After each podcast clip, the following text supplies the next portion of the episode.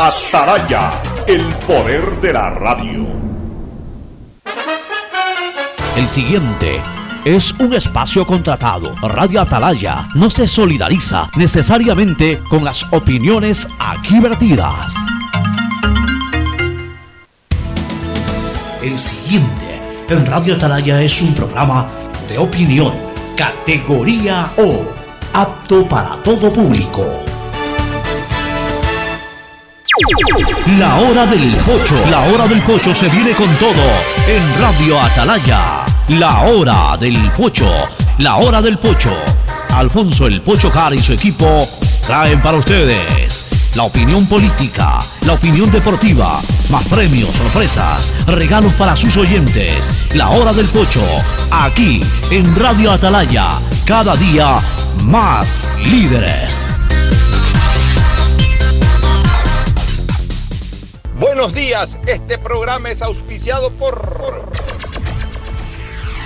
Aceites y Lubricantes Gulf, el aceite de mayor tecnología en el mercado.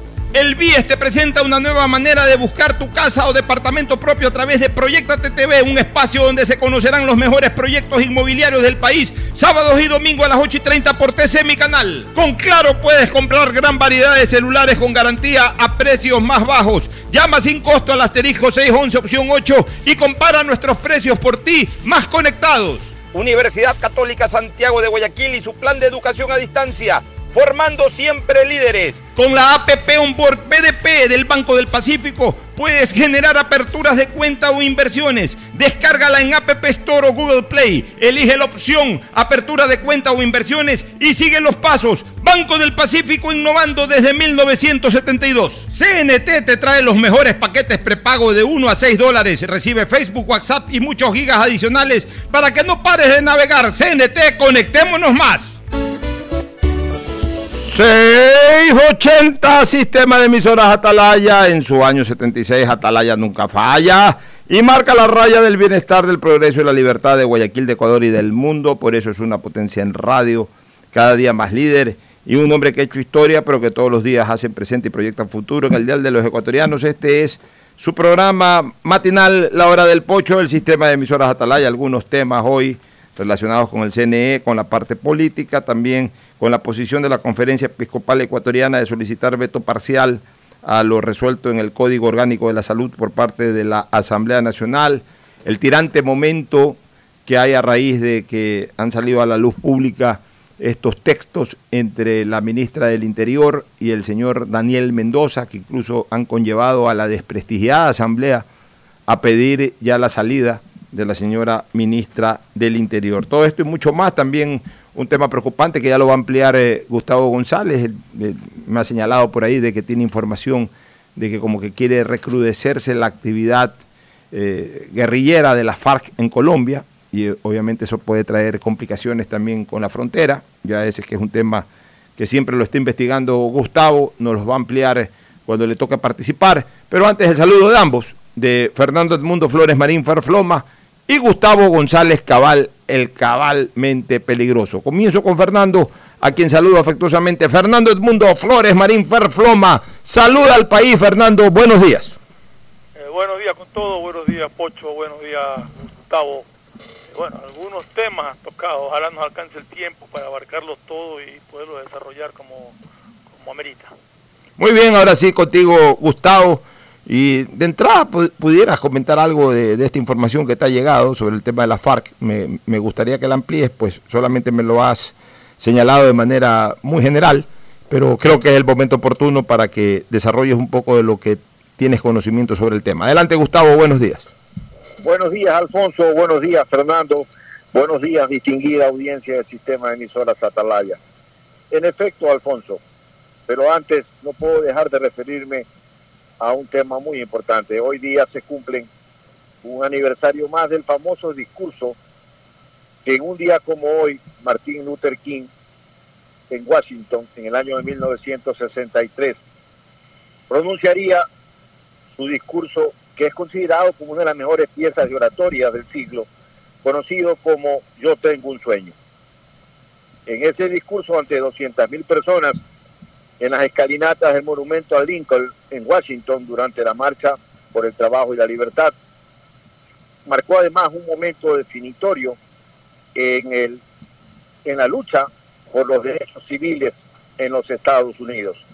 Y ese es un tema que vale la pena siempre tener claro, porque en aquel discurso Luther King tiene el sueño de vivir en una sociedad igualitaria, en que los hijos de los antiguos esclavos y los hombres blancos puedan vivir en armonía, puedan vivir de tal manera que se respeten los unos a los otros y continúen trabajando con la convicción que el sufrimiento que no es merecido es emancipador.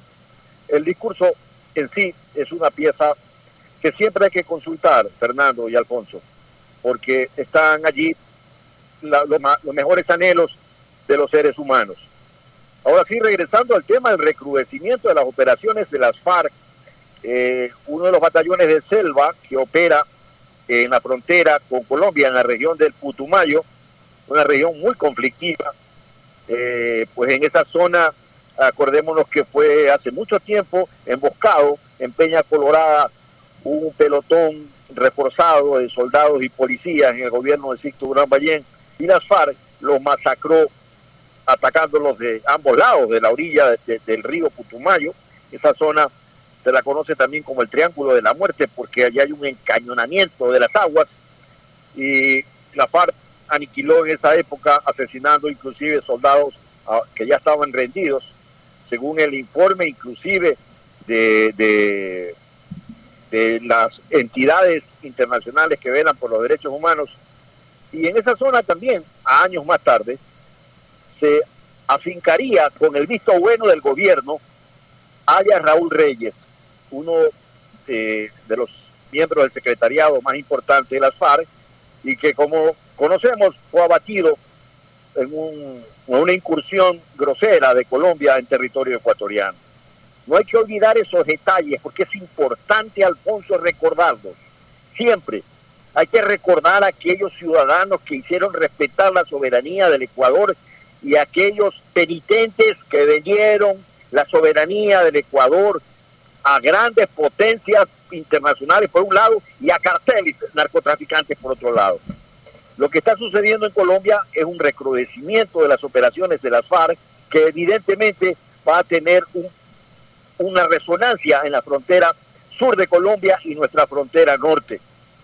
Y, en ese sentido, las Fuerzas Armadas eh, entiendo que están listas con los operativos necesarios para tratar de garantizar a los ecuatorianos la seguridad en su propio territorio, porque la violencia que se va a empezar a vivir y se está viviendo, las FARC está trasladando ataques urbanos.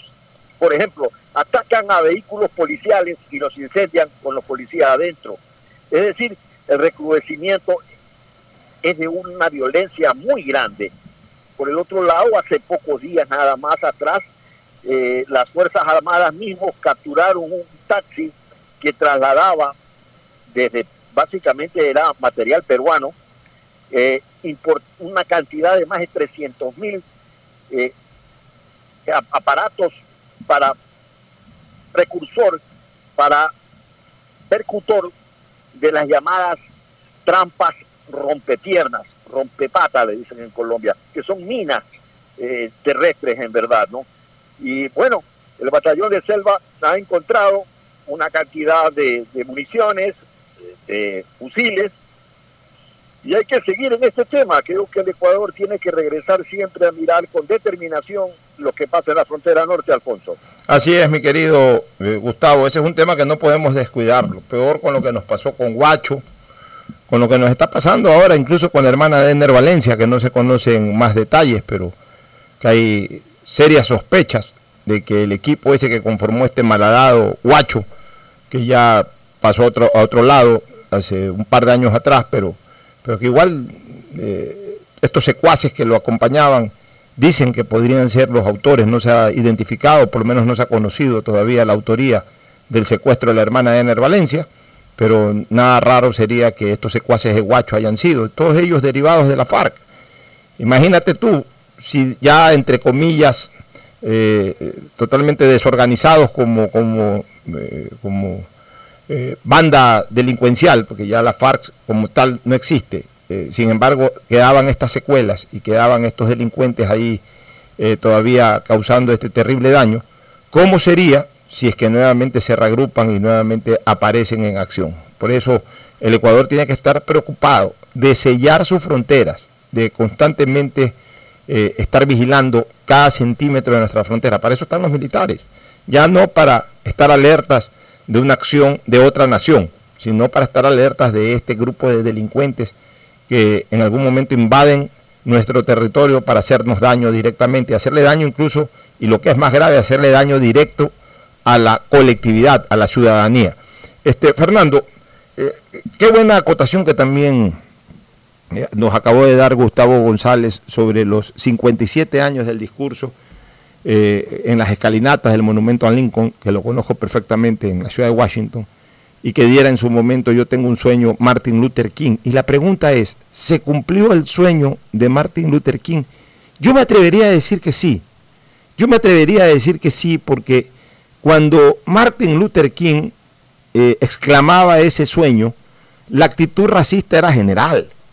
Hoy la actitud racista es eh, esporádica no es general, no es una actitud general, es una actitud esporádica, yo diría excepcional, eh, que al contrario un censo, cuando se produce esa excepcionalidad, la generalidad protesta. Entonces sí se ha cumplido el sueño de Martin Luther King. Mira lo que pasó con Floyd, como todo Estados Unidos, colorado, hippies, eh, eh, blancos, obviamente también gente de, piel morena o llamados afros, este, todos salieron a, protestar, a ser solidarios en, su reclamo por esa excepcionalidad. O sea, las excepcionalidades no se pueden en un momento determinado, eh, eh, no, se pueden erradicar totalmente. Siempre queda un loco, eh, o sea, siempre queda un bobo, siempre queda una persona o un pequeño grupo de personas. Lo importante es que no sea la generalidad, como sí ocurría hace 57 años en la época de Martin Luther King.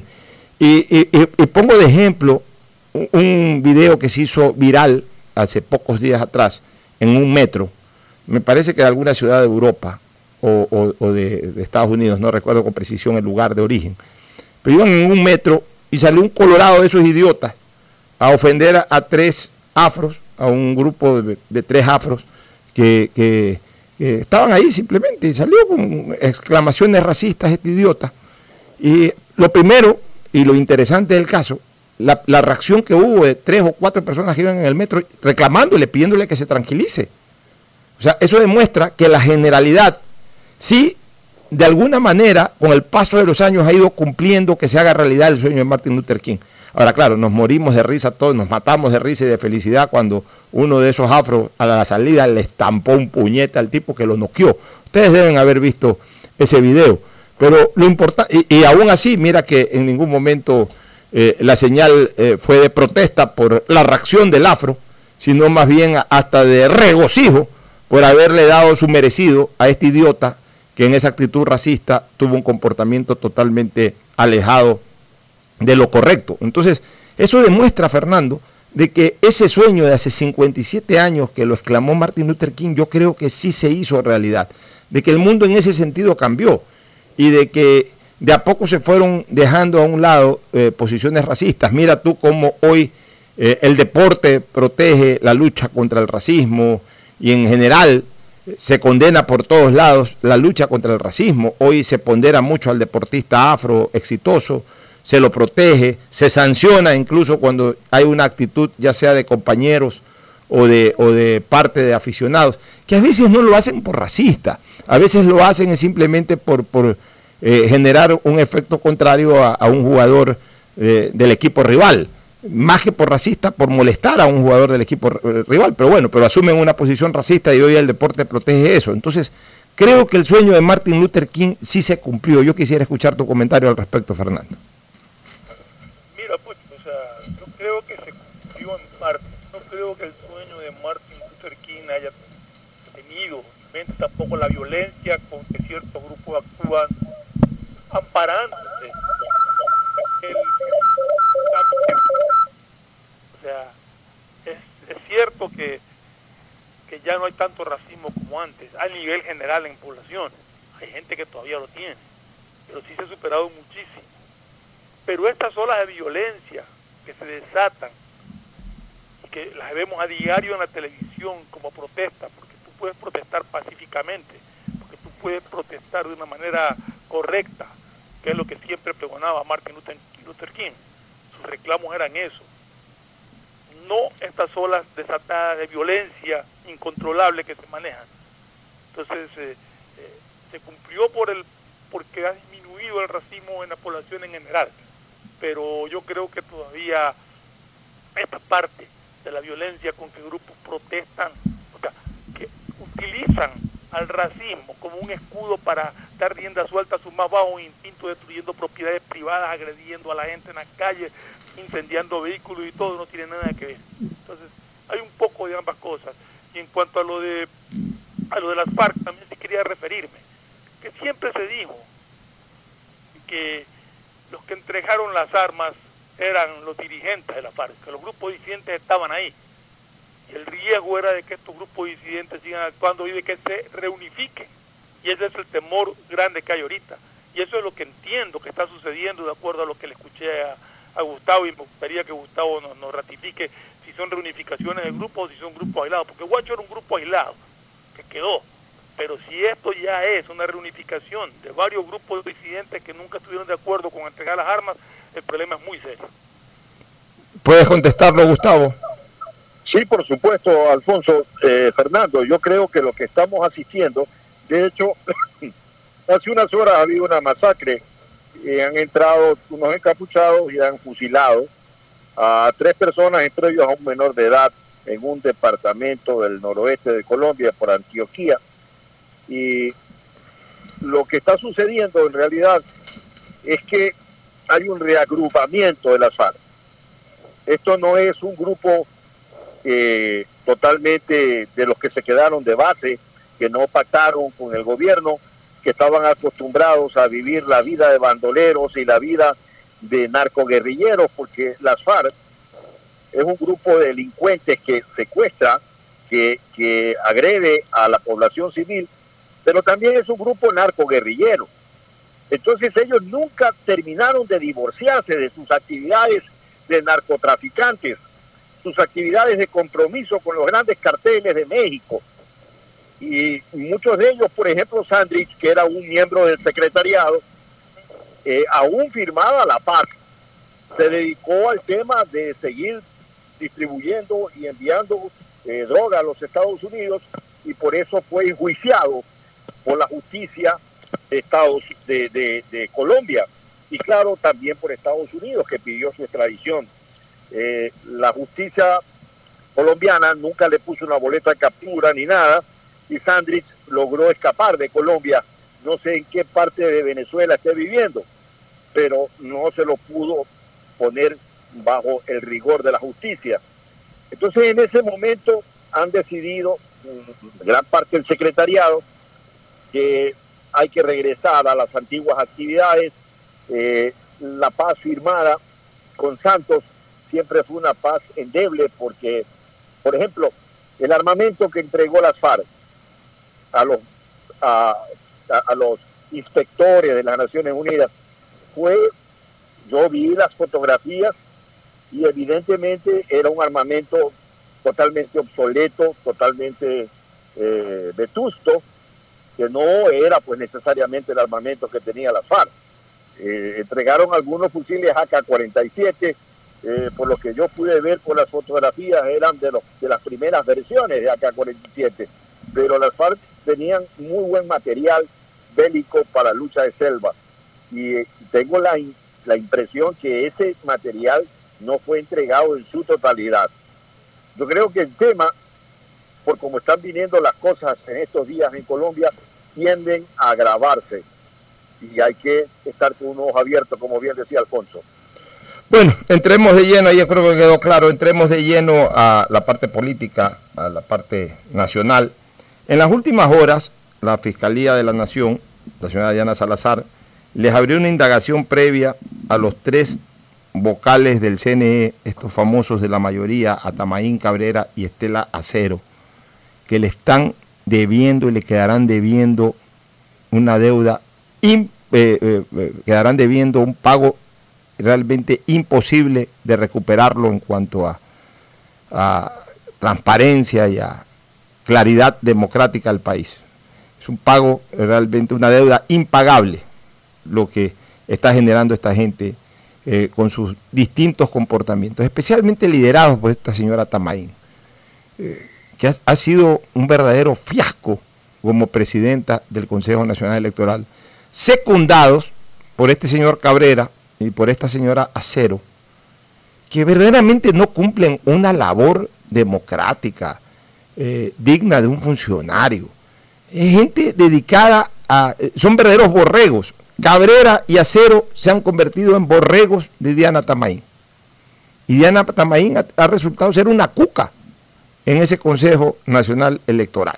Eh, es la triste realidad del órgano que administra la democracia, por lo menos la, democracia desde el punto de vista electoral en nuestro país. Y, y, es una verdadera pena. Pero bueno, es que a cada rato salen cosas o surgen cosas que ponen en duda la transparencia. E, eso es lo más grave, la transparencia eh, de, este pleno del Consejo Nacional Electoral, hoy prácticamente secuestrado por una mayoría absolutamente estable. Porque yo entiendo que, en, ciertas cosas puede haber eh, diferencia de criterio y, siempre tiene que haber una mayoría. O sea, siempre tiene que haber una mayoría de 3 a 2 o de 4 a 1, porque son 5 miembros. Pero lo que no puede haber es una mayoría estable de 3 que voten siempre cualquier cosa que lidere la señora Tamaín, los tres votan siempre. O sea, no puede haber en alguna cosa, por lo menos, que uno de esos tres diga, no, no estoy de acuerdo con esto, ahí sí no me, no me sumo. No, no, no puede. Por eso, por eso hablo de un borreguismo increíble que está ocurriendo al interior del Consejo Nacional Electoral. Y en razón de todo esto, pues eh, la Fiscalía les ha abierto una indagación previa a estas tres personas por eh, haber favorecido la inscripción del movimiento Amigo el 3 de febrero.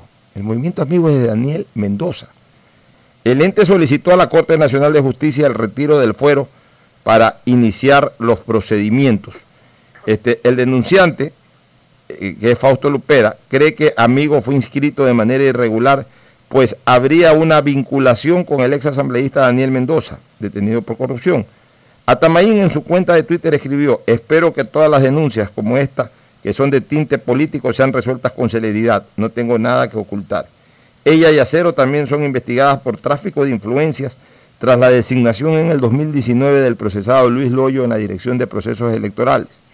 El coordinador de la Comisión Anticorrupción, Germán Rodas, dijo que miran con enorme preocupación la fractura interna que tiene el Consejo al conformar una mayoría y una minoría en la que están los consejeros Pita y Verde Soto, quienes suelen abstenerse o votar en contra de varias resoluciones. Es inoportuno que cinco personas no puedan ponerse de acuerdo. Los dos consejeros no pueden quedarse en aislamiento. Los cinco son responsables y deben actuar con sensatez y generar confianza en el proceso. Estas acciones de control se dan en medio del proceso electoral. Totalmente de acuerdo con esto último expresado. Y, además, este, Fernando, esta señora Tamaín, déjame terminar de, la idea. Esta señora Tamaín habrá cogido de que cualquiera de estas cosas que se la observa enseguida ella lo quiere canalizar por el lado político. ¿Qué, pasa? ¿Qué político? ¿Qué político puede ser de que haya puesto un delincuente a trabajar en el CNE como eh, este señor eh, que ha sido mencionado ahí, Luis Loyo, que ya ha sido además, este, entiendo, condenado? O sea, ¿qué, político puede ser que inscriba al partido, la única organización política, mientras hay verdaderos líderes políticos, como Andrés Páez, por ejemplo, que no ha podido inscribir su partido político? El propio Galo Lara, que viene haciendo política desde hace mucho tiempo a nivel nacional, no ha podido inscribir su partido político. Y todos, todos los que han recogido firmas con el tema de la pandemia, pero antes de la pandemia bien pudieron haberlo hecho, o hasta incluso dentro de la pandemia hubiesen podido encontrar fórmulas para cumplir con la ley, para cumplir con la norma establecida y el derecho que tenían estos actores políticos de presentar firmas para sus movimientos políticos, a ellos sí, ni siquiera se les revisó la firma, pero basta que las haya llevado Daniel Mendoza, que además tenía en ese momento un voto determinante para salvarle el pellejo y el pescuezo a esta señora Diana Tamaín de un juicio político, y ahí sí enseguida le dieron el movimiento a nivel nacional. Y entonces ahora ella acusa de que lo, de persecución política también a esta serie de anormalidades, de irregularidades absolutamente evidentes de la que ha sido actora junto a, dos de los miembros del Pleno que la acompañan en todo, como ya dije hace un ratito, que son el señor Cabrera y la señora Estela Cero, Fernando. Lo que, te quería comentar eh, sobre eso que, leíste, de que pedían que genere confianza. No va a poder generar confianza, nadie confía en la señora Tamaín, nadie confía en el Cabrera y nadie confía en la señora Cero. A ese trío nadie les cree nada y al Consejo Nacional Electoral en general. Lamentablemente salen involucrados todos, son cinco. Nadie cree en ese Consejo Nacional Electoral. Más del 85% de la población no les cree, no confía en ellos. ¿Cómo puede llevarse adelante un proceso electoral con un Consejo Nacional Electoral en el que nadie confía? Donde sabe que le van a meter la mano, donde se han puesto nombramientos de gente eh, que, que, ha participado en correo en gobiernos anteriores. O sea, realmente lo que está pasando en este país en términos de democracia es triste estar en manos de estas personas a cargo de un Consejo Nacional Electoral que, tiene que apuntalar la democracia en el país. ¿Tienes alguna opinión al respecto, Gustavo? Sí, yo creo, para agregar lo que está diciendo muy bien Fernando, eh, la mala suerte del país radica en la mediocracia de algunos ejecutivos. La plantilla social, la plantilla con la, eh, de ejecutivos que se manejan los temas en el Ecuador, son de la última, Alfonso. Son gente que no tiene capacidad para nada. Y en la línea de la saga de Daniel Mendoza, que endosa muchas cosas tanto en el Tribunal Electoral cuanto en la función ejecutiva. Hay gente que dice la Asamblea no tiene derecho de pedir la renuncia a nadie porque tiene el 2% de credibilidad, pero se la pide la renuncia a un ejecutivo que tiene el 8% de credibilidad. Ambos bailarines de la misma fiesta, ambos con vasos comunicantes, porque lo que pasaba en una función tenía eco muy claro en la otra. Eh, ya hablaremos sobre ese tema más adelante, Alfonso. Por supuesto, nos vamos a la pausa. Retornamos precisamente con tema de eh, esta solicitud que ha hecho la Asamblea de la renuncia de la ministra del Interior y también trataremos de analizar eh, la posición de los sacerdotes sobre el tema del Código de la Salud. Pausa y volvemos. El siguiente es un espacio publicitario apto para todo público. El BIES presenta una nueva manera de buscar tu casa o departamento propio cómodamente donde estés. Proyectate TV, un espacio donde se conocerán los mejores proyectos inmobiliarios del país, con información detallada para tomar la decisión de tener tu casa propia. Precalifica para el préstamo hipotecario a través de la web de Proyectate y otras facilidades que tienes como afiliado en el BIES. Proyectate a cumplir tu sueño de tener casa propia con el BIES. Proyectate TV, sábados y domingos a las 8 y 30 de la mañana por TC Mi Canal. ¿Qué más, mis brosters? Somos Giga y Minuto. Habla bien, esos manes de CNT saben. Pero de Leif. Y con sus paquetes prepago de 1 a 6 dólares, recibes 2 gigas en redes sociales. Y muchos megas adicionales para navegar. Sí cachaste, ¿no? Pero more than you. CNT, conectémonos más. Más información en www.cnt.com.es. Detrás de cada profesional hay una gran historia. Aprende, experimenta y crea la tuya. Estudia a distancia en la Universidad Católica Santiago de Guayaquil. Contamos con las carreras de marketing, administración de empresa, emprendimiento e innovación social, turismo, contabilidad y auditoría, trabajo social y derecho. Sistema de educación a distancia de la Universidad Católica Santiago de Guayaquil, formando líderes siempre. Algo cambió y se siente. De a poco nos vamos reactivando, a pasos cortos pero seguros sintiendo que podemos volver a una nueva realidad para recibirte con la misma calidez de siempre. El Aeropuerto Internacional José Joaquín de Olmedo abre nuevamente las puertas de Guayaquil, reiniciando las operaciones de los vuelos comerciales con 30% de sus frecuencias habituales y cumpliendo un estricto protocolo de bioseguridad aprobado por el COE Nacional. Autoridad Aeroportuaria, en coordinación con la Alcaldía, te recuerdan que a Guayaquil la levantamos juntos. En Claro, sabemos que necesitas un celular nuevo para estudiar, trabajar y compartir. Por ti bajamos nuestros precios para que te sea más fácil comprarlo. Págalo ahora y llévate un nuevo Samsung Note 10 Lite un Samsung S10 o un Samsung A70 y te apoyamos con el envío a domicilio gratis. Conectados, avanzamos. Es normal que otros te quieran vender carne y hueso. Ok, ese es un negocio. Pero, ¿qué pasaría si pudieras elegir solo carne? El negocio sería para ti. Hispana te da justo lo que necesitas para tu carro. Puedes elegir cobertura en daños solo para ti, para ellos o full cobertura para todos.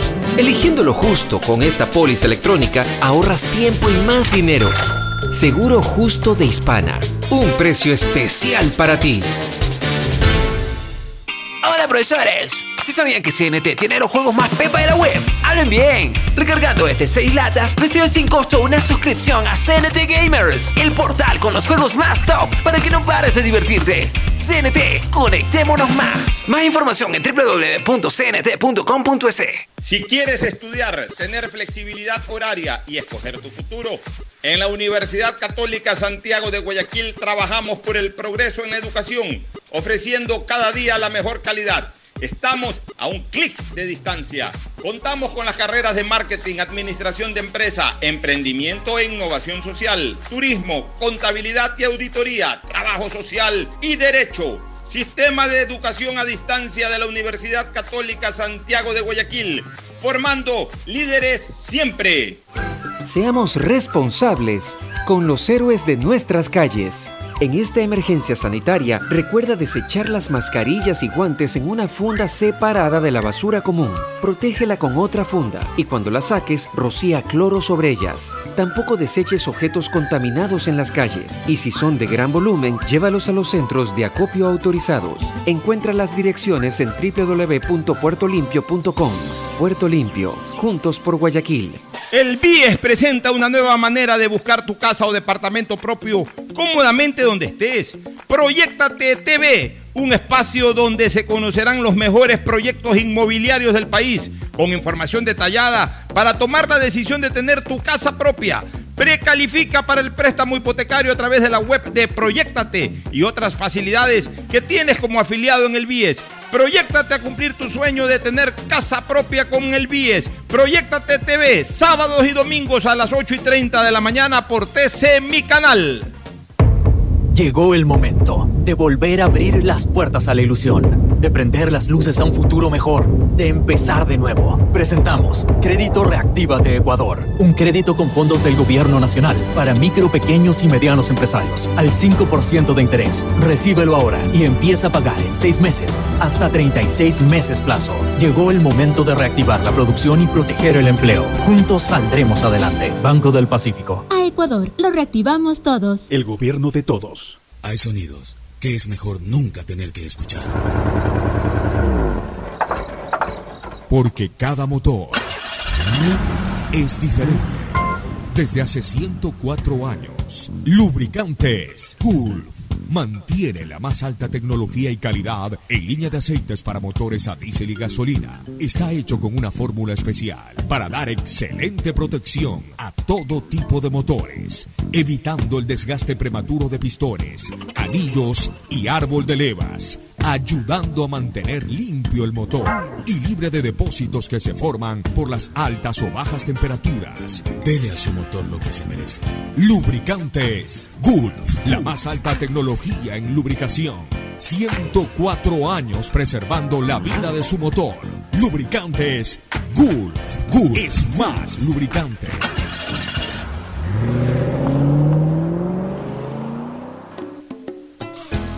Fin del espacio publicitario. Usted está escuchando un programa de opinión, categoría O, apto para todo público.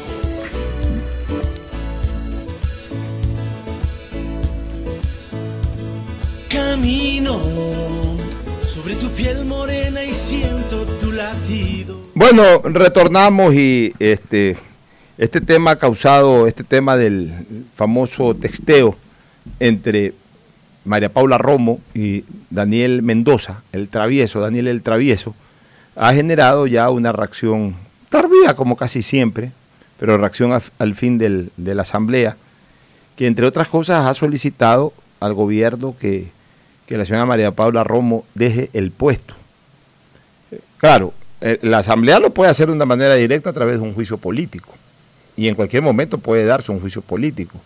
Sobre este tema puntual podría ser causal de juicio político y yo no descartaría de que intenten hacer un juicio político en contra de la señora María Paula Romo por este tema.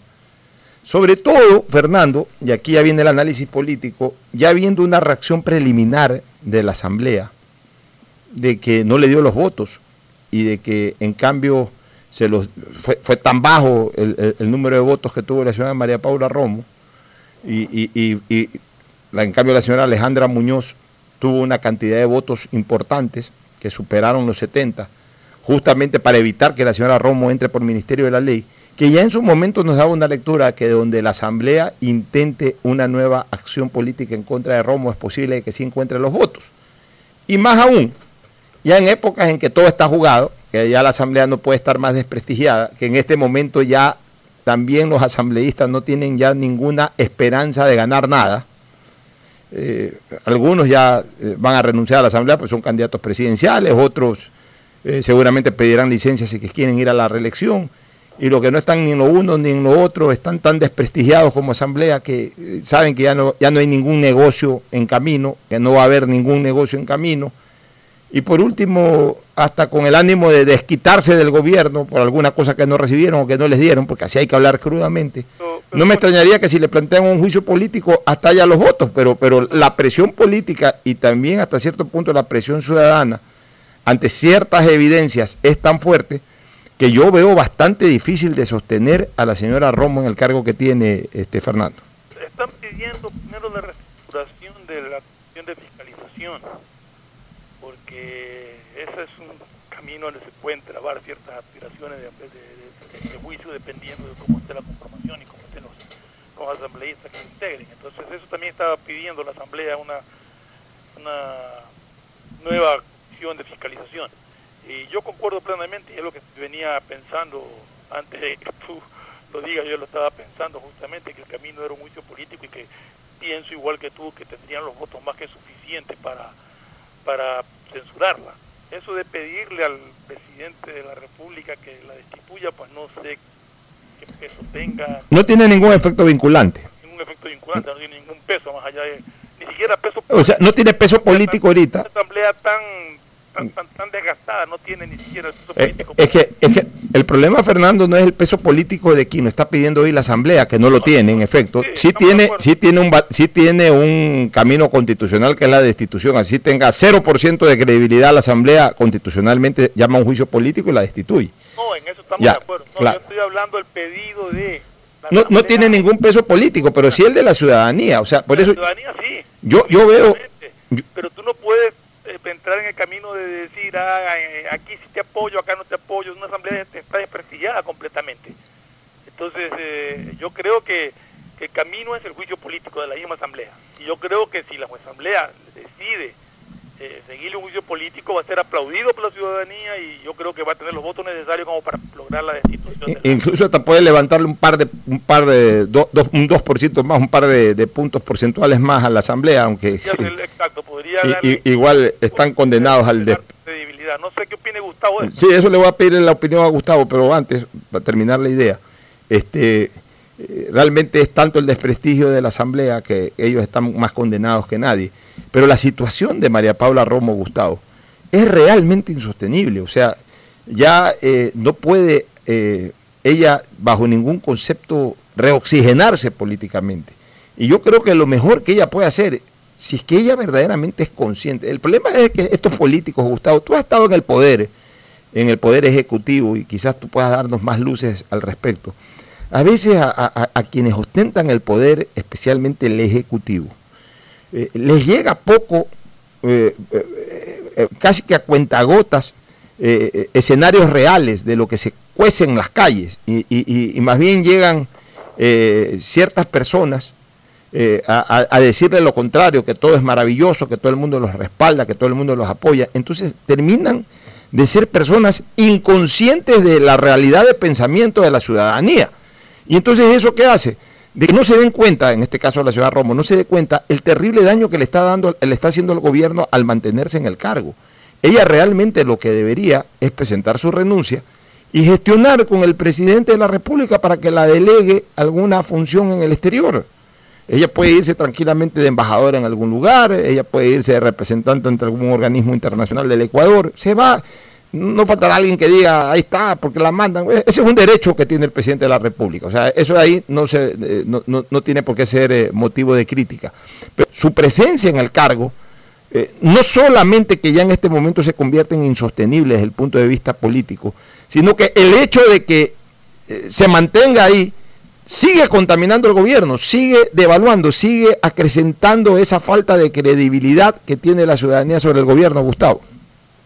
Alfonso, nosotros todos hemos tenido algún día en la vida algún amigo que era mal borracho, que se tomaba un par de tragos y se embriagaba. Y bueno, hay mal borrachos en el poder.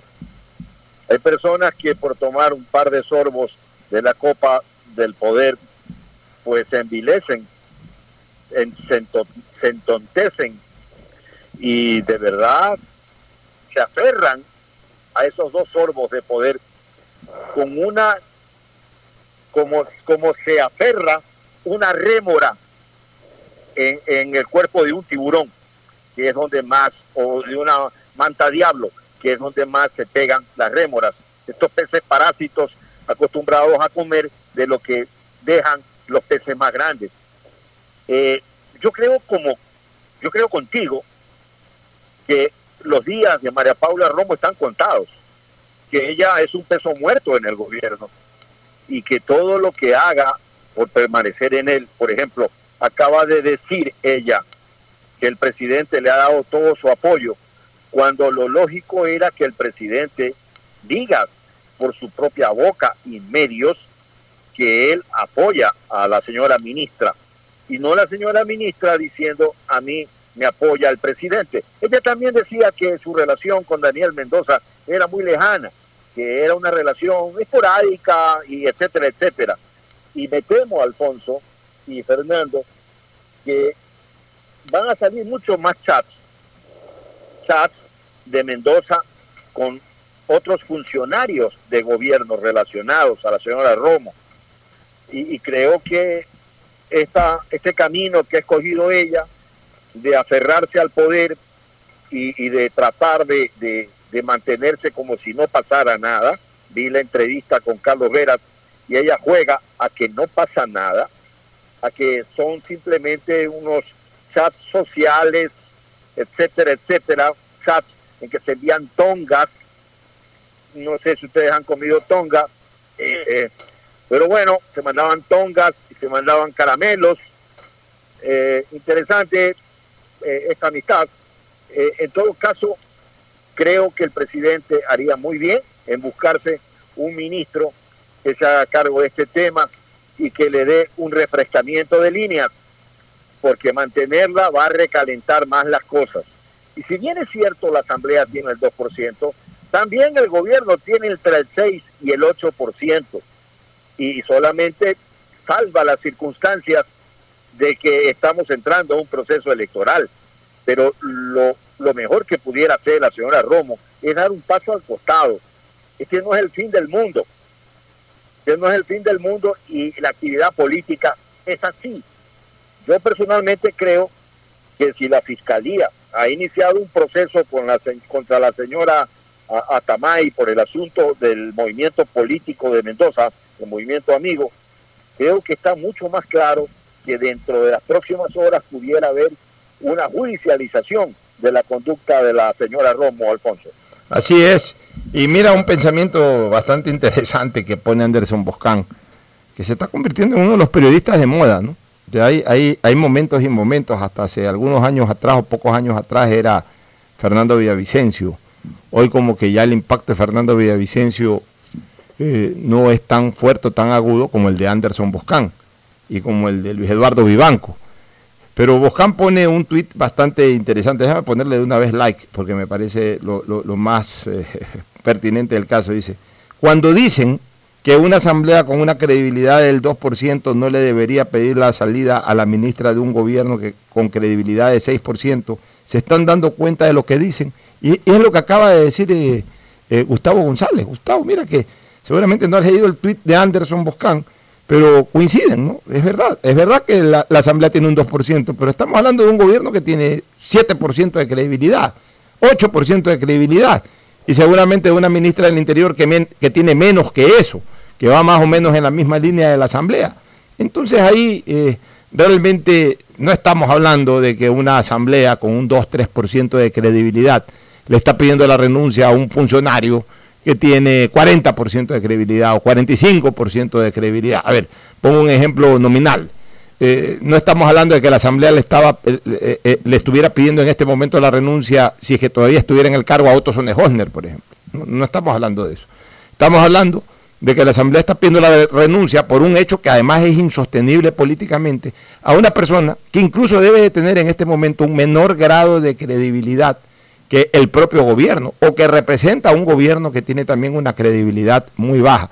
Y es una pena por María Paula Romo porque eh, hay dos cosas que yo la considero a ella y yo no tengo empacho en decirlo. Me parece que es una mujer inteligente y me parece que es una mujer honesta. Fíjense lo que digo. La tengo en la percepción a la señora Romo de que es una mujer honesta. Eh, porque aún dentro de esto, del reparto de hospitales, tengo la absoluta convicción de que si ella participó, tampoco lo puedo asegurar, nadie lo puede asegurar todavía, pero de lo que sí tengo la convicción es que si ella participó, lo hizo equivocadamente con una finalidad política y no de lucro personal. Por eso en ese sentido la considero honesta, de que no- conozco de que incluso su estilo de vida es un estilo de vida que eh, perdura de tiempo atrás a la presente. O sea, no es una persona que nos ha dado señales de deshonestidad. Y creo que es una persona inteligente, una persona que comunica bien. Pero es una persona que a mi criterio adolece de dos errores garrafales. El primero, que fue la portaestandarte o la portavoz de que todo lo que se hizo antes estuvo mal y que ella representaba a la generación moderna, la generación nueva de un cambio, eh, de, un nuevo escenario de vida política que al final cuando tuvo la oportunidad de demostrarlo no lo hizo. Al punto que su propio movimiento u organización política se llamó Ruptura de los 25. ¿Cuándo la sacó? Cuando se cumplieron 25 años de democracia ininterrumpida en el país. Allá por el año 2000 y pico, eh, 2004, 2005, por ahí, ellos al 2004, ellos salieron con el tema de ruptura de los 25, por eso se llamaba ruptura de los 25, o sea, querían romper esos 25 años de conducta política con una nueva conducta. Y cuando tuvo la oportunidad, lamentablemente no lo, no, no lo pudo desarrollar. Ese es el primer error. Y el segundo error, que es una persona demasiado teórica, que se creyó que con lo que ella sabe, con lo que ella ha leído o con lo que ella ha estudiado, sobra y basta. Y fue muy de cátedra y poco de calle. Y entonces eso también quedó en evidencia. Yo pienso que es una persona inteligente, no lo dudo, y estoy convencido de que es una persona honesta. Pero a veces no solamente con inteligencia y con honestidad se puede salir adelante en una tarea como esta. Falta algo elemental que ella sí no lo tiene. Sencillez. Pensar que la verdad también está en la otra acera y no solamente pensar que la verdad está donde ella está parada. Es al menos mi criterio, Fernando. Sí, Pocho, a mí realmente estaba ahorita pensando en Gustavo, lo que dices tú, y, me, tengo una preocupación que ya, ya es anterior, pero ahorita se me vino a la mente, que- que en este país la ciudadanía ya no sabe para dónde ir. Tienes un gobierno central con una mínima credibilidad. Tienes, y confianza por supuesto, tienes una asamblea igual, un menor todavía. Tienes una ciudadanía que no cree, más allá de lo que digan las encuestas de candidatos presidenciales, que no cree en la clase política, que no cree en el Consejo Nacional Electoral, que no cree en la justicia.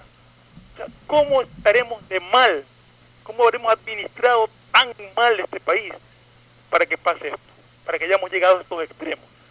Y levantar esa confianza ciudadana va a ser una tarea de titanes. Sí, definitivamente que sí. Nos vamos a una recomendación comercial, retornamos con la posición de la Conferencia Episcopal Ecuatoriana sobre lo que ya ha promulgado el Congreso, el Código Orgánico de Salud, que queda a disposición de la acción colegislativa del Ejecutivo. Pausa y volvemos. Auspician este programa. Aceites y lubricantes Gulf, el aceite de mayor tecnología en el mercado. Acaricia el motor de tu vehículo para que funcione como un verdadero Fórmula 1 con aceites y lubricantes Gulf. El BIES te presenta una nueva manera de buscar tu casa o departamento propio cómodamente en el lugar donde estés a través de Proyecta TV, un espacio donde se conocerán los mejores proyectos inmobiliarios del país con información detallada para tomar la decisión de tener tu casa propia. Puedes precalificarte para el préstamo hipotecario a través de la web de Proyectate. Este programa se emitirá todos los sábados y domingos a las 8 y 30 por TC, mi canal. Proyectate TV, la nueva fórmula para conseguir y lograr el sueño de tu vida. ¿Quieres estudiar? Tener flexibilidad horaria y escoger tu futuro. En la Universidad Católica Santiago de Guayaquil trabajamos para el progreso en educación, ofreciendo cada día la mejor calidad y para ello estamos a un clic de distancia. Escoge la carrera de tu vocación. Puede ser marketing, administración de empresas, emprendimiento e innovación social, turismo, contabilidad y auditoría, trabajo social y también derecho.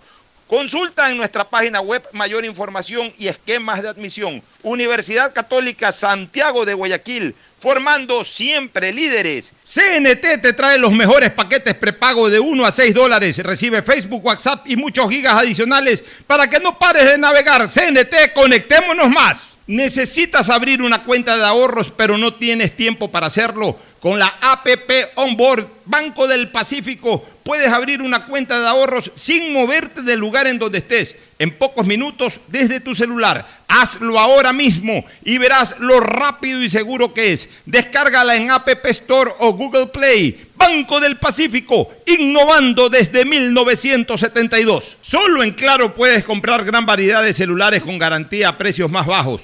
Lleva tu nuevo smartphone a precio de contado y lo entregamos en la puerta de tu casa. No te quedes sin tu celular nuevo. Llama ahora sin costo al asterisco 611 opción 8 y compara nuestros precios. Por ti, más conectados con Claro. Estamos en la hora del pocho. La Conferencia Episcopal Ecuatoriana y los grupos Provida cuestionaron el contenido del Código Orgánico de la Salud aprobado por la Asamblea en lo relacionado al tema aborto, al uso de anticonceptivos a temprana edad, la objeción de conciencia y el derecho a, la identidad sexual. En un comunicado los obispos hacen cinco observaciones al proyecto y piden el veto parcial porque a su criterio promueve el aborto de una manera ambigua llamándolo emergencia obstétrica y consideran que la verdadera emergencia obstétrica se da solo cuando el aborto se encuentra en curso de manera involuntaria. Ya, vamos a seguir desarrollando, pero vamos punto por punto. A ver, yo soy en ese sentido muy afecto a los principios religiosos, pero también practico el laicismo desde el punto de vista estatal. Soy consciente, yo sí identifico bien los conceptos. Laicismo es la no influencia de las decisiones o de las determinaciones religiosas en la vida de Estado, que es una cosa totalmente distinta a darle la espalda a Dios, que es lo que yo siempre critico. Me, da la impresión, o sea, no coincido con algunos puntos de la conferencia episcopal ecuatoriana. Ojo, no se está reformando el código penal o el COIP en este tema, se está reformando el código de la salud. Entonces no se pueden mezclar las cosas. La emergencia obstétrica es cualquier emergencia, Fernando y Gustavo. Aquí no es que se está diciendo de que, hay, que no hay que sancionar a quien provoque un aborto. fíjense lo que digo. Aquí el Código de la Salud no está hablando sobre una sanción porque no es un código penal, sino es un código de salud. Aquí lo que se está obligando es a la atención de una emergencia obstétrica. Y la emergencia obstétrica se puede provocar ya sea por un tema involuntario o por un tema voluntario. ¿Qué quiero decir con esto? Es que la emergencia obstétrica, en la realidad, Gustavo y Fernando, no se puede dar eh, eh, eh, o no se puede dar una atención ante una emergencia obstétrica solamente cuando se produce un aborto de una manera involuntaria, porque pongámonos en un caso que, que no lo acepto, que no lo permitiría, si fuera asambleísta, o si tuviera que tomar una decisión en este tema, pero que es un tema real, que una persona que va y se practica un aborto, cosa que, por supuesto lo condeno, eh, lo practica mal o se lo practican mal y después para salvar su vida tiene que ir a ser atendida en, en- una clínica seria, usemos ese- esa terminología. Bueno, ante la emergencia obstétrica de que hay que salvarle la vida a la persona, hay que salvarle la vida. O sea, no es que, ah, porque practicó un aborto de manera voluntaria, entonces, ¿sabes? Que se, que se muera en la calle. Tampoco. O sea, la emergencia hay que atenderla. Después busca a los culpables, busca al responsable, mete preso al, al- médico abortista, sanciona si es que hay la sanción correspondiente a la persona que tomó la decisión voluntaria de practicar el aborto, pero la emergencia obstétrica no la puedo dejar de atender, este, Fernando y Gustavo, porque tengo que salvar una vida indistintamente de, de- de- de si cometió un error o no cometió un error previo a aquello que desen- desenlazó o desencadenó el riesgo de perder la vida. Es como un delincuente. Un delincuente mata en la calle, roba en la calle, etcétera. Pues si le da un infarto en, en- la penitenciaría, tengo que atenderlo como médico y tratar de salvarle la vida, indistintamente de la sanción que debe de seguir eh, desarrollándose en contra de esa persona. O sea, la emergencia como tal no puede dejar de ser atendida y en ese sentido sí me he puesto a leer con detenimiento lo que dice el artículo. El artículo no está eh, proponiendo ni está liberando eh, el tema, el tema de, de- la práctica del aborto. Lo que está señalando es que ante una emergencia obstétrica, la principal función de todo médico es salvar la vida. Y si en este caso tiene que terminar de ejecutarse, usemos ese término, el aborto, para salvar la vida de la madre, pues hay que hacerlo, eh, Fernando. Ese es mi criterio, quiero escuchar el tuyo. Sí, yo creo que merece una ampliación eh, en la redacción del tema, porque prestar a malas interpretaciones. En todo caso, eh, emergencia obstet- obstétrica, si, una, si, si alguien se, eh, tiene un aborto provocado o no, como tú dices, eh, es obligación de cualquier médico sin necesidad de que esté en este Código Orgánico de la Salud atender ese caso. Sería inconcebible que un médico, porque se trata de un aborto ya en curso, no provocado por él, sino por una persona que llega con un aborto en curso, se niegue a atenderla. Eso, eso me parece que, que, que- que fuera de toda lógica. Sí, pero es que, pero que sí pasa, sí, sí pasa ese tema. El punto es hablar de una emergencia obstétrica en el sentido de decir que alguien quiere provocarse un aborto. Eso no es una emergencia obstétrica. No, no, pues eso no, pero en el caso de que ya se haya producido la emergencia, Justo lo que estoy diciendo, si el aborto está en curso por X motivo y peligra por la vida, pues tiene que tiene que, que tratársela y, y- atendérsela. así es. Tú, mira, este, para que para que tenga eh, mayor eh, eh, comentario, este, eh, Gustavo, ma- ma- mayor materia en comentario, eh, me gustaría leer un tuit eh, que lo ha planteado Gustavo Jokovic, Gustavo Jokovic, que, me parece bien interesante, ¿no? Bien interesante. Dice, a ver, eh, dice Gustavo Jokovic, dice lo siguiente, he visto muchos tweets que incluyen un supuesto resumen de lo aprobado por la Asamblea ayer en el Código de Salud, el cual es tan inexacto que llega a mentir. He aquí el dichoso resumen y luego pondré los artículos a los que hace referencia. Entonces pone eh, el resumen, el resumen de esto. Por eso es que yo no me he pronunciado mucho sobre este tema. Ustedes saben de que yo soy pro vida, Gustavo y Fernando, pero tampoco me gusta exagerar. Por ejemplo, aquí Gustavo Ujokovic eh, publica y en su primer comentario sobre el artículo 9. ¿Qué es lo que dice el artículo 9? Vamos a leer el artículo 9 de lo que está en el proyecto. Dice, atención en situación de emergencia médica. Toda contingencia de gravedad que afecte la salud del ser humano con inminente peligro para la conservación de la vida, independientemente del lugar en que ocurriera, se considerará situación de emergencia médica, en cuyo caso todas las personas tienen derecho a ser atendidas en cualquier establecimiento de salud de manera obligatoria, inmediata, sin discriminación alguna. En caso de que dichos establecimientos prestadores de servicios de salud no estén en capacidad de resolver la emergencia, deberán estabilizar al paciente y realizar el procedimiento de derivación necesario a fin de salvaguardar la vida y salud del paciente. Se prohíbe a los establecimientos prestadores de servicios de salud públicos, privados, autónomos y comunitarios exigir al paciente en situación de emergencia o a las personas relacionadas con él cualquier tipo de requisito de carácter administrativo, económico, financiero o de cualquier otro tipo como condición previa a ser recibido o atendido hasta la estabilización de su condición de salud. De igual manera, de estos casos, se prohíbe a los profesionales de salud dilatar la atención de emergencia bajo cualquier pretexto, incluido el planteamiento de objeción de conciencia. Ojo con eso, o sea, se está hablando de la atención médica. ¿Por qué? Porque se hablaba en el resumen que el artículo 9 eh, eh, está obligando a una objeción de conciencia para emergencias obstétricas. Está hablando de una objeción de conciencia para atender emergencias de cualquier tipo, inclusive las emergencias obstétricas. Yo en ningún caso veo algo para reparar ahí, este Gustavo.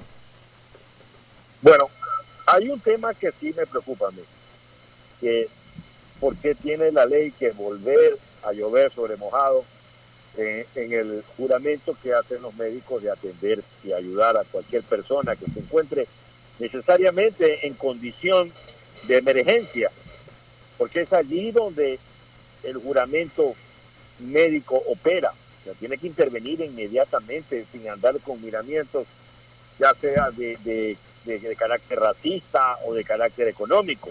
Tiene que ayudar a soportar la emergencia y luego estabilizado, pues ya el tema tiene otro rumbo. Entonces, ¿qué es una emergencia gineco-obstreta?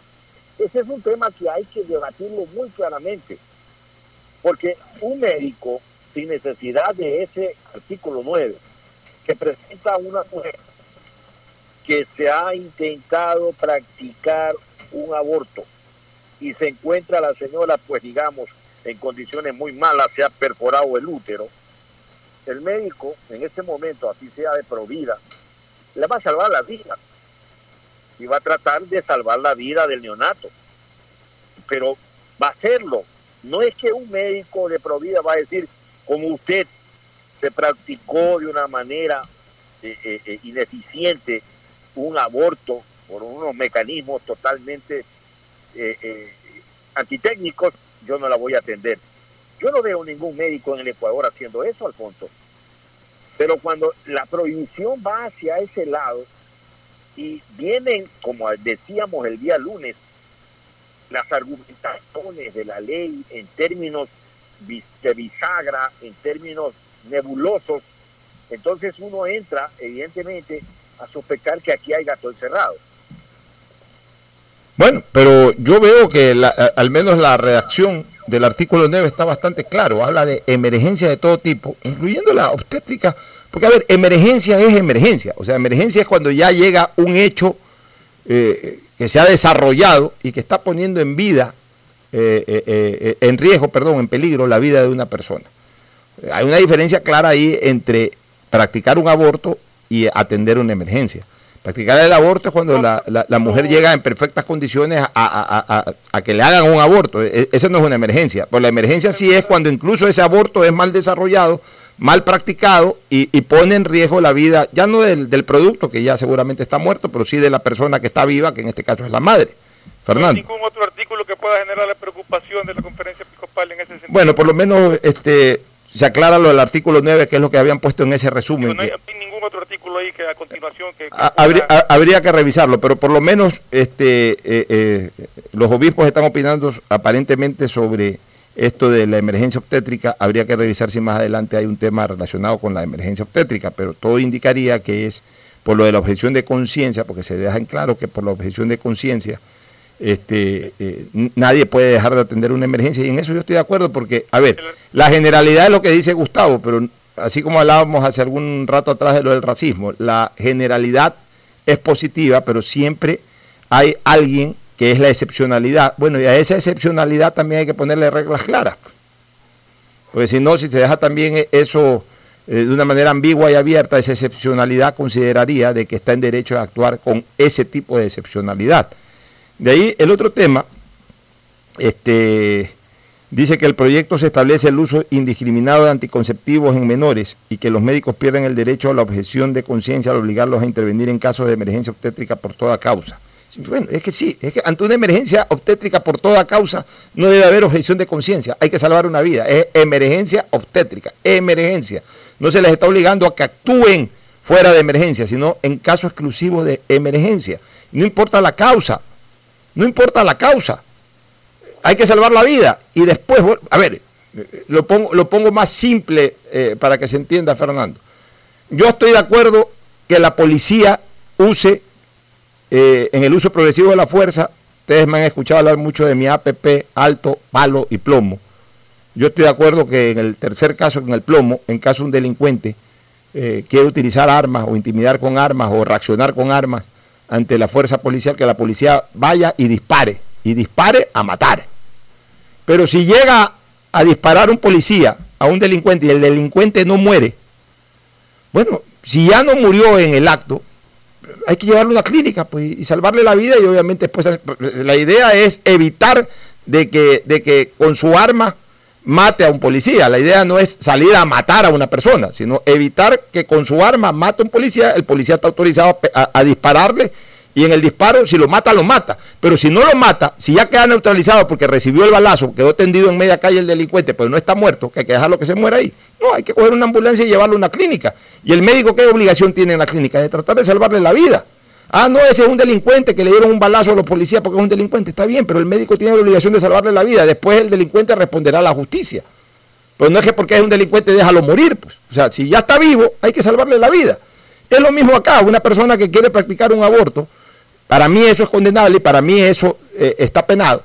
Pero si ya lo practicó y lamentablemente se lo hicieron mal, de paso, eh, lamentablemente que lo haga y además más lamentablemente que se lo hagan mal y que pongan en riesgo la vida de la madre. Bueno, si la madre en ese momento acude a una clínica o llevan a la madre a una clínica seria que le salven la vida, tienen que salvarle la vida. Pues. Ahí no puede haber objeción de conciencia. Ah, no, que porque practicó un aborto está en esa, en esa situación que se muera. Tampoco puede ser así.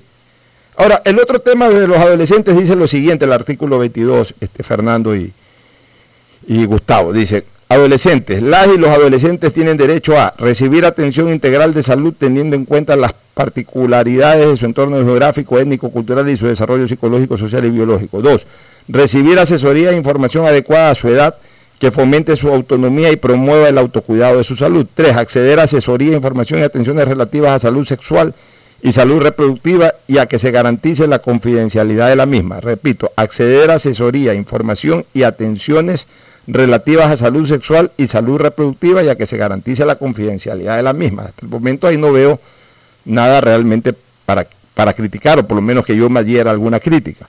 Cuatro, recibir información suficiente, clara y completa a partir de los 12 años en cuanto a las decisiones médicas que lo afecten o en las investigaciones en las que participen de forma adicional a la información que reciban los padres, que reciban los padres, madres o tutores legales, y expresar su opinión sobre las mismas a fin de que se la considere dentro de dichas decisiones. O sea, se le permite tener opinión a partir de los 12 años. Quinto, realizar actividades deportivas de recreación y educación física que contribuyan a la salud, formación y su desarrollo integral. Y seis, los demás derechos establecidos en la legislación vigente.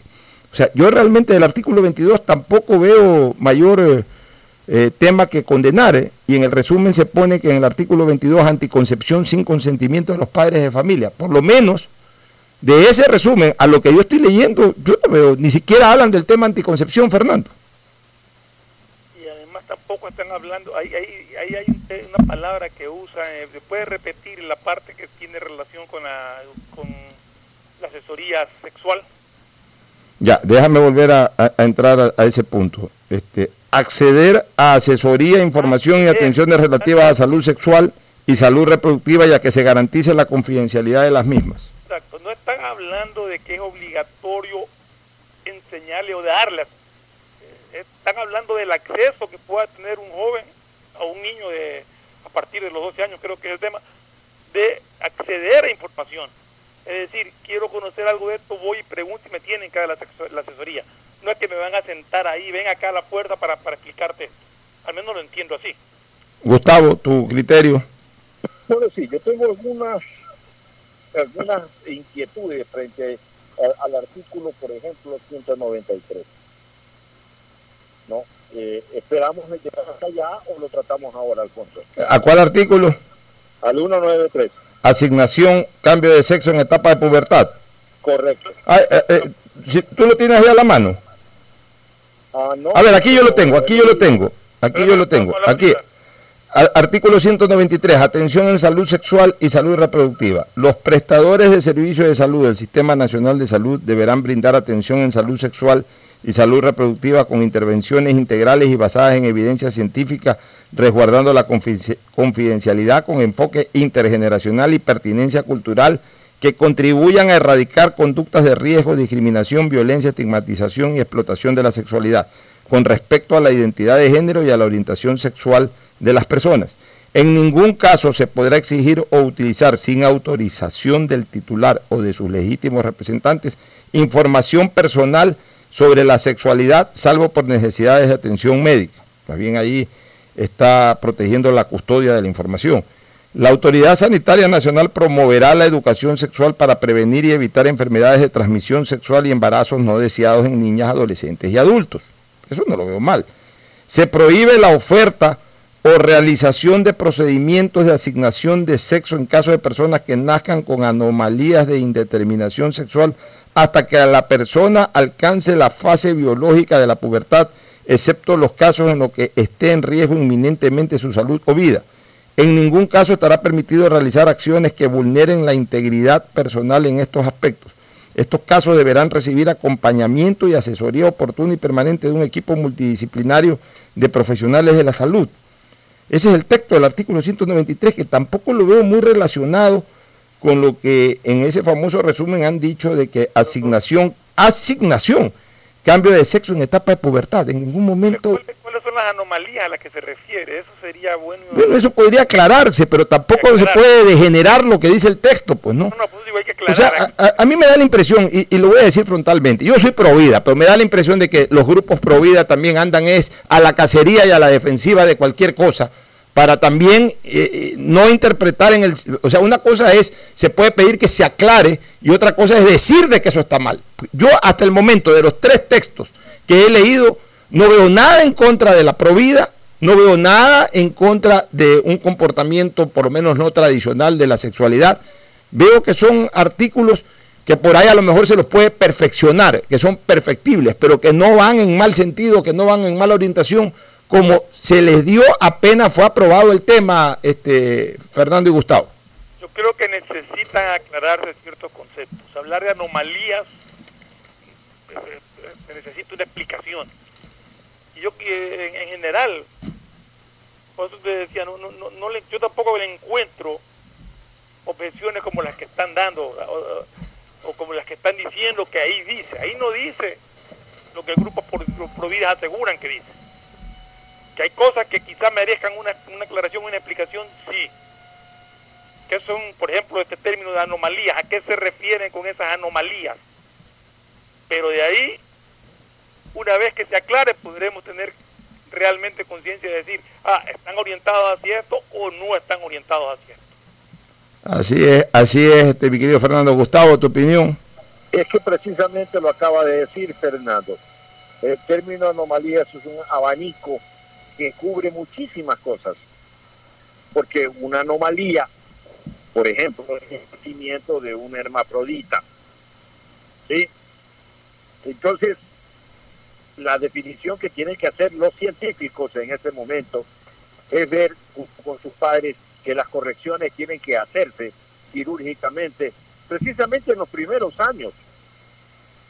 A tomar que los padres toman generalmente los que tienen esa terrible circunstancia, que además es el 0.0001% de los nacidos, eh, tienen que tomar las decisiones prontamente para poder hacer las correcciones quirúrgicas que el caso amerita. Es decir, los padres tienen que tomar la decisión sobre qué se va a hacer. Pero no vamos a esperar que el tema llegue a la pubertad para en ese momento eh, tomar las correcciones, porque será pues muy tarde, pues serán psicológicamente muy complicadas. Entonces, ese, esos temas científicos, Alfonso, y tienen que estar perfectamente detallados, no pueden ser un abanico de situaciones eh, bajo, un, bajo, una palabra tan extensa, de anomalías. ¿Sabes cuántas anomalías existen, por ejemplo, en el tema climático? Eh, y, en los temas humanos, básicamente, es lo que está diciendo muy bien Fernando. Esto tiene que ser claro y conciso, porque es un código de salud. Eh, esto no es que es... Mira, las 18 reglas fundamentales del fútbol están perfectamente claras, clarísimas, no admiten interpretaciones. Es claro cuando, cuando una falta fuera del área constituye un tiro directo, cuando una falta dentro del área constituye un castigo desde los 12 pasos, 11, 11 metros, penalti. Entonces así tienen que hacerse las cosas de manera simple, pero de manera contundentemente clara para evitar las falsas interpretaciones, Alfonso. Sí, eh, por supuesto, por eso insisto, se podrían aclarar algunas cosas, perfeccionar los artículos, pero tampoco se puede desviar el sentido de estos artículos como que son satánicos, cuando realmente yo no los veo en esa dimensión. Yo veo que son artículos, en términos generales, bien elaborados que pudieran quizás alcanzar un poco más de aclaración, más no una absoluta rectificación como, como ya se está iniciando una campaña para ello. Por eso yo hace dos días que tratamos este tema dije, voy a revisar bien, voy a leer bien. Y ahora he leído esos artículos y, y mi opinión es objetiva. Nadie puede discutir, de la gente que me ha escuchado a mí o ha leído en mi Twitter, nadie puede discutir de que yo soy una persona alejada de un concepto pro vida.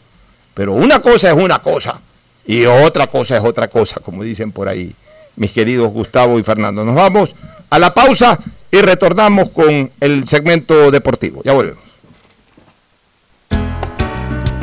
El siguiente es un espacio publicitario apto para todo público. El BIES presenta una nueva manera de buscar tu casa o departamento propio cómodamente donde estés. Proyectate TV, un espacio donde se conocerán los mejores proyectos inmobiliarios del país, con información detallada para tomar la decisión de tener tu casa propia. Precalifica para el préstamo hipotecario a través de la web de Proyectate y otras facilidades que tienes como afiliado en el BIES. Proyectate a cumplir tu sueño de tener casa propia con el BIES. Proyectate TV, sábados y domingos a las 8 y 30 de la mañana por TC Mi Canal. ¿Qué más, mis brosters? Somos Giga y Minuto. Habla bien, esos manes CNT saben. Pero de Leif. Y con sus paquetes prepago de 1 a 6 dólares, recibes 2 gigas en redes sociales. Y muchos megas adicionales para navegar. Sí cachaste, ¿no? Pero more than you. CNT, conectémonos más. Más información en www.cnt.com.es. Detrás de cada profesional hay una gran historia.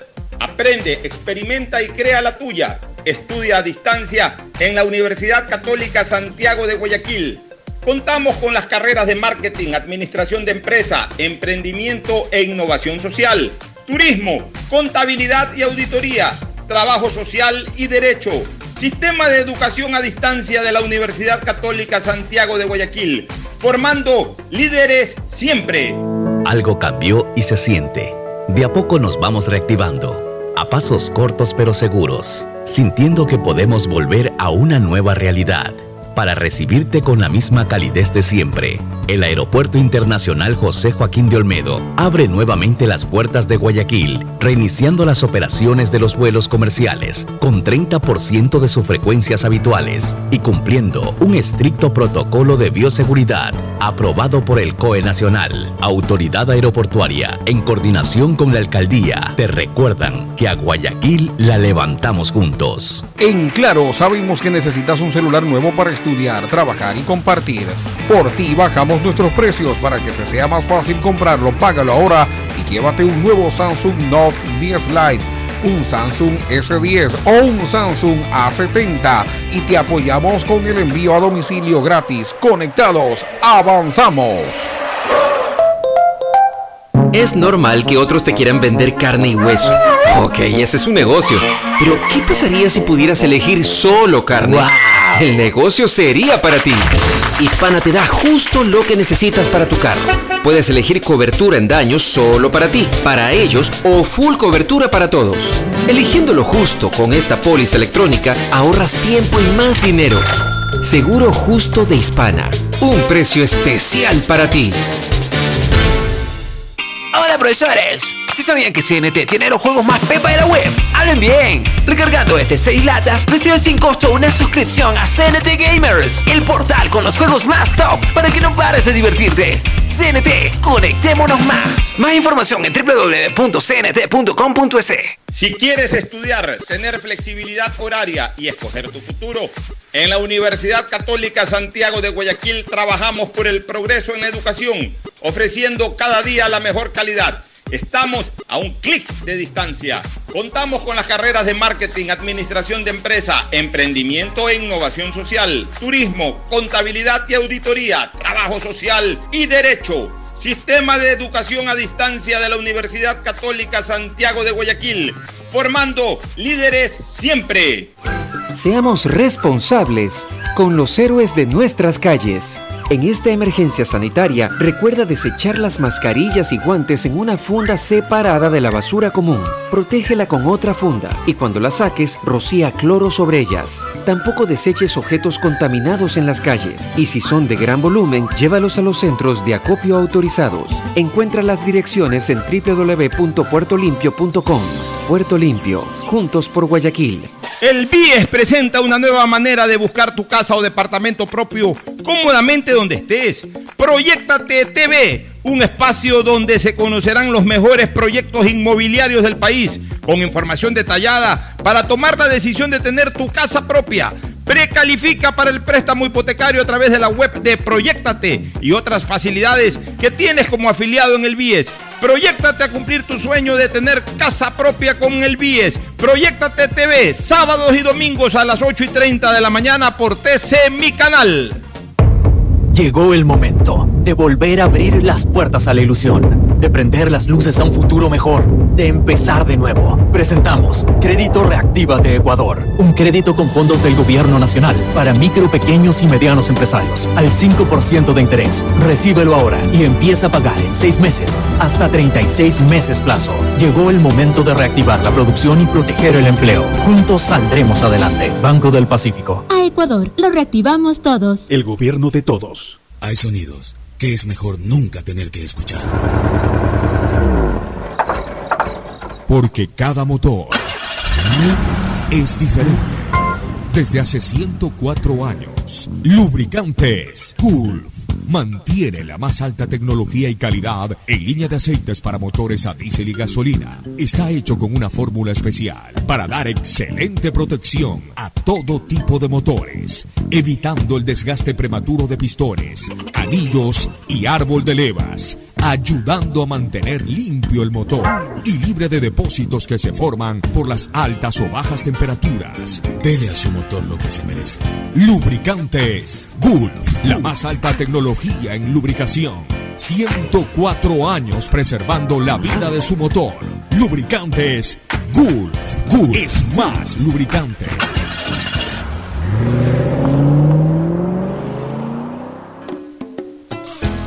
Fin del espacio publicitario.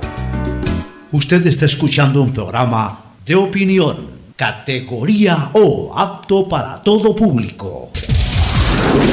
En la hora del pocho presentamos Deportes, Deportes.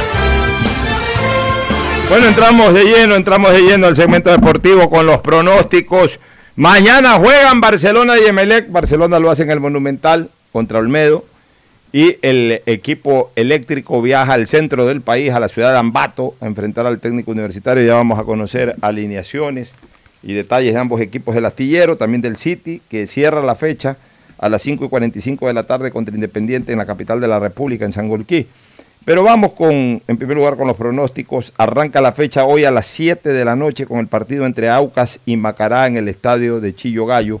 Yo en lo personal le voy al Aucas, creo que eh, el Aucas tiene un buen equipo y no lo veo al Macará con la fuerza del año anterior. Está jugando mejor. Está, jugando, mejor. Mauricio, buenos días, saludos. ¿Qué tal? ¿Cómo están? Buen día con todos. Ya aquí estamos pensando también los pronósticos para seguir. Ya viene Agustín Guevara el lunes, ¿no? El lunes se suma Agustín. Anuncia y Fernando Flores el 7. La, la, siguiente semana, Fernando, estaremos vamos esperando para debatir. Vamos de, po de, a poco completando el equipo aquí en Estudios Centrales. Usted entonces va por Aucas, ¿no? Yo voy por el Sociedad Deportiva Aucas, ya, correcto. Y, y, tú, Fernando, entre Aucas y Macará? También voy por Aucas. Vas por Aucas, perfecto.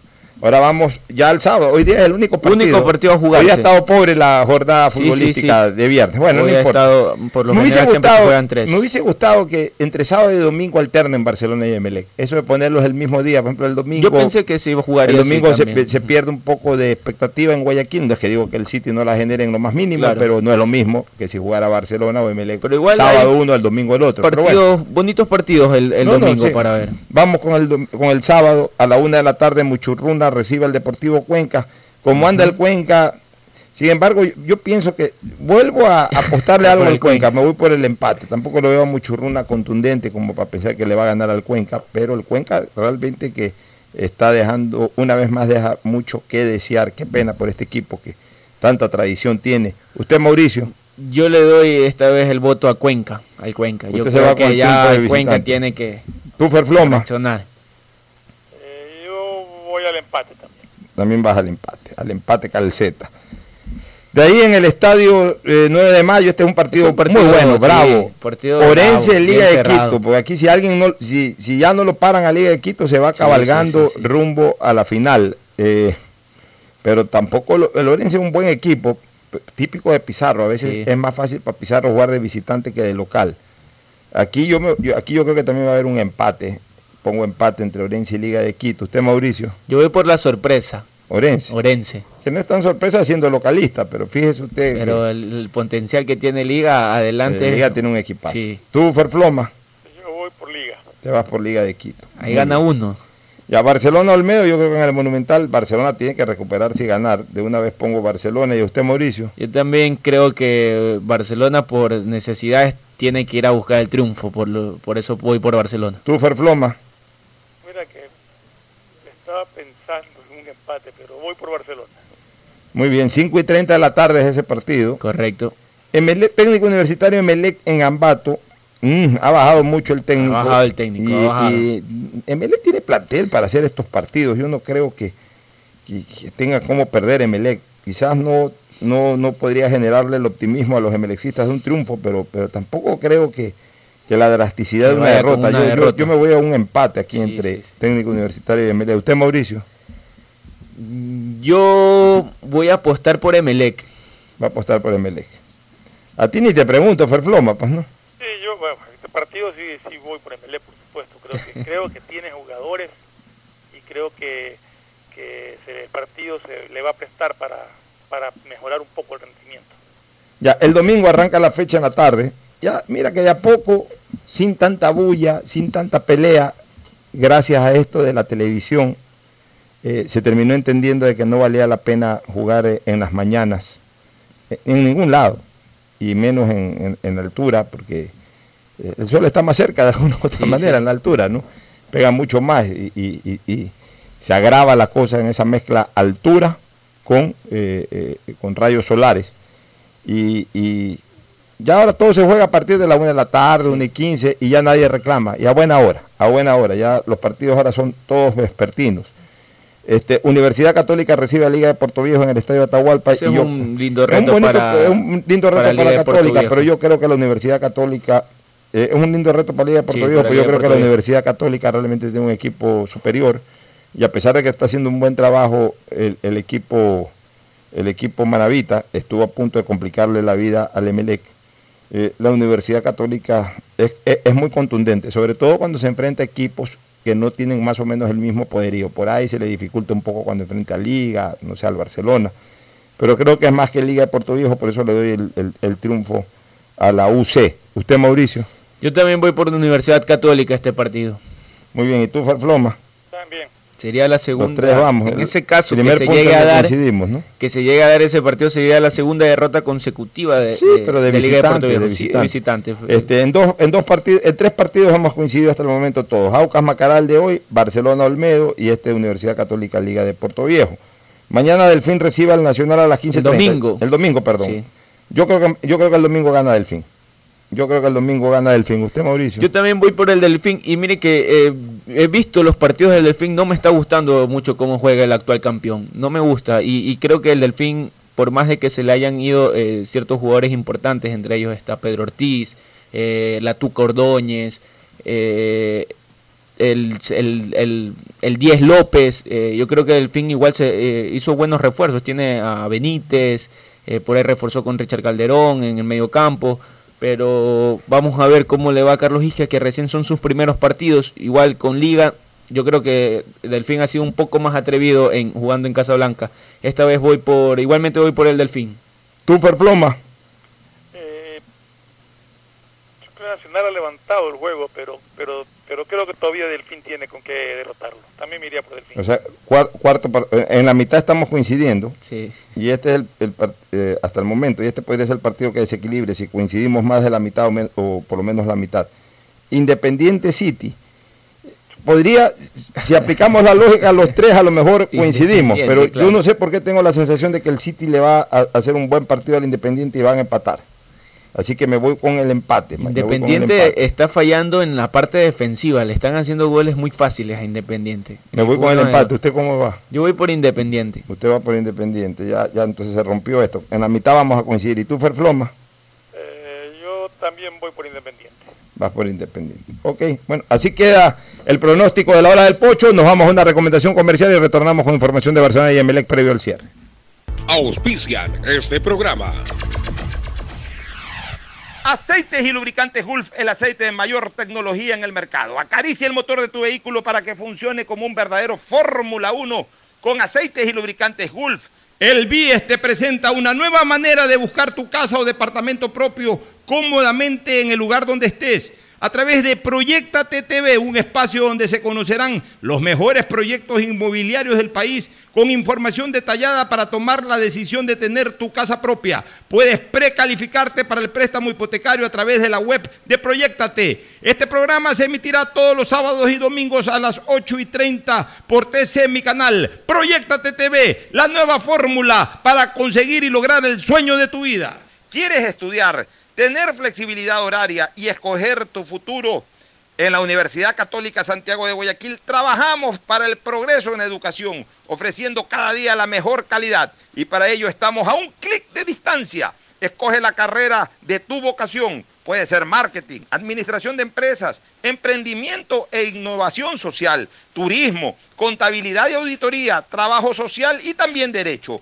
Consulta en nuestra página web mayor información y esquemas de admisión. Universidad Católica Santiago de Guayaquil, formando siempre líderes. Cámbiate a CNT, ahora tu chip prepago tiene más de 3 gigas para navegar y minutos a todas las operadoras, todo por 7 días para que no pares de compartir. CNT, conectémonos más. Si te entusiasma la idea de tener la oportunidad de invertir y más aún si puedes hacerlo de una forma rápida y segura, entonces la APP Onboard BDP del Banco del Pacífico es para ti. Sí, porque con ella puedes realizar una inversión en minutos desde tu celular y además puedes obtener una mejor tasa. Descárgala en App Store o Google Play. Elige la opción inversiones, sigue los pasos y listo. Banco del Pacífico, innovando desde 1972. Solo en Claro puedes comprar gran variedad de celulares con garantía a precios más bajos. Lleva tu nuevo smartphone a precio de contado y lo entregamos en la puerta de tu casa. No te quedes sin tu celular nuevo. Llama ahora sin costo al asterisco 611 opción 8 y compara nuestros precios. Por ti, más conectados con Claro. Estamos en la hora del pocho. Bueno, retornamos ya muy rápidamente en la parte final. Es fecha 9 de 15 nueve, de esta correcto. etapa, de 15. O sea, después de esta fecha quedan 6 y de ahí sale un finalista. No es que esto está recién comenzando por si acaso. Novedades de Emelec que Vamos juega con novedades. Emelec que juega frente al técnico universitario. Emelec repetiría posiblemente la misma alineación que se lo jugar frente a la Sorpresa, Liga de Puerto que Viejo. Iría con Pedro Ortiz en el arco, Romario Caicedo, Aníbal Leguizamón, Leandro Vega y el chico Rodríguez, eh, Jackson Rodríguez. De volantes estarían Sebastián Rodríguez, José Francisco Ceballos, Robert Burbano por derecha, José Hernández por izquierda, Joao Rojas y Roberto Latú Cordóñez. Muy bien, eh, tu opinión ahí, este, Ferfloma.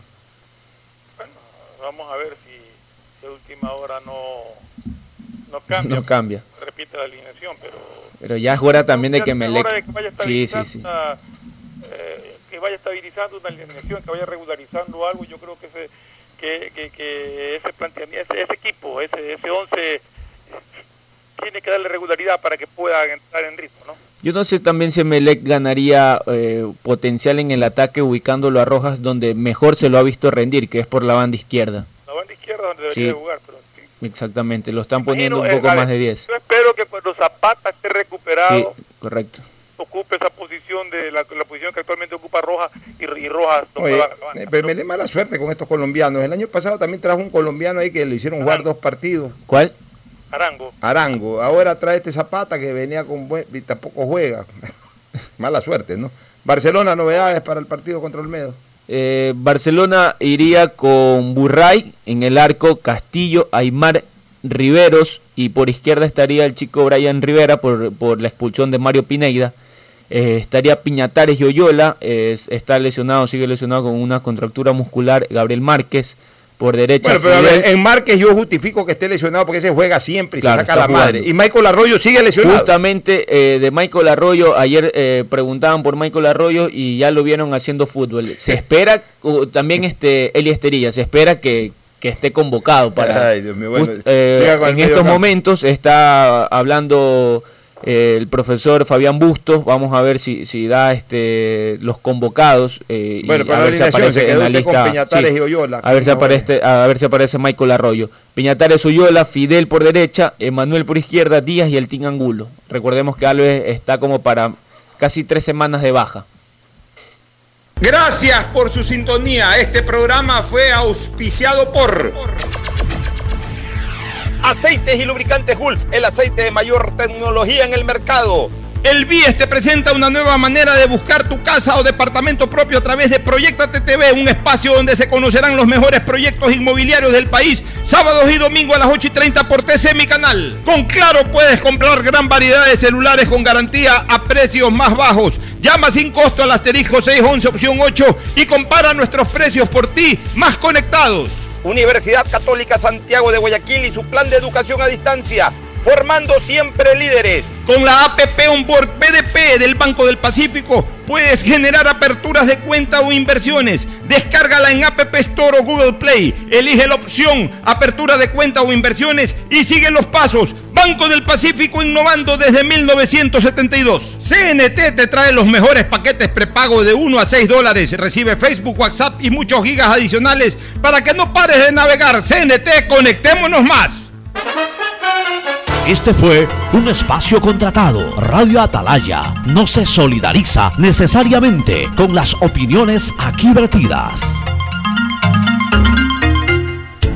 Atalaya, noticias, deportes y opinión. El siguiente es un espacio contratado. Radio Atalaya no se solidariza necesariamente con las opiniones aquí vertidas. El siguiente en Radio Atalaya es un programa informativo, categoría I, apto para todo público. Noticias, opinión y deportes llega a ustedes gracias al auspicio de Banco del Pacífico. El sistema de emisoras Atalaya